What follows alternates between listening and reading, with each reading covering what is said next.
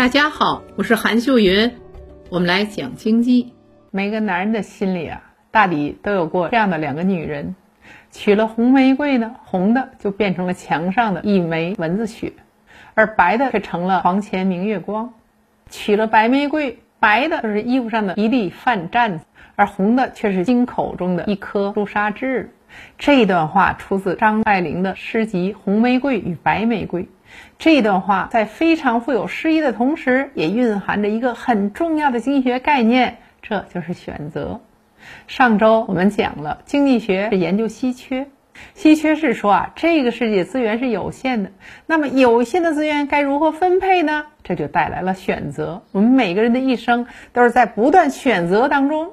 你比如说，你上学的时候呢，老师和家长都告诉你不要早恋，早恋会影响你的学习。其实我想告诉你，每个人的时间都是稀缺，在同样一个时间段，只能做好一件事儿。当你读到大学，你又面临选择了：你是选择学经济学专业呢，还是选择法律专业，还是选择哲学专业呢？毕业后，你是选择进私企上班呢，还是选择考公务员或考研呢，还是创业呢？其实啊，我们都没有办法分身。当你在做出以上这些选择的时候，必然伴随着代价。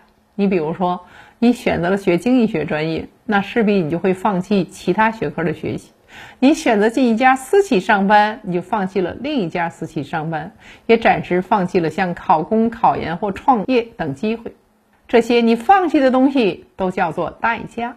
同时啊，对我们个人来说，我们兜里钱也是稀缺的。你选择在双十一疯狂购物，可能代价就是接下来一个月你都是紧巴巴的吃土了。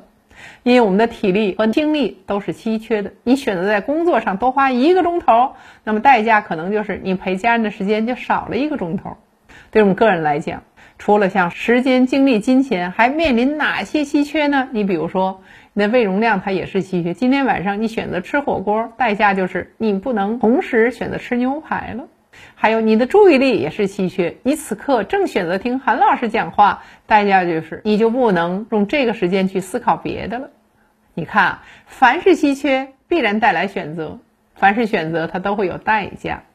我们在讲稀缺的时候，就说稀缺无处不在，因为稀缺无处不在，我们又可以说选择无处不在，代价它也是无处不在。所以从经济学的角度来讲，我们该怎样理解纠结呢？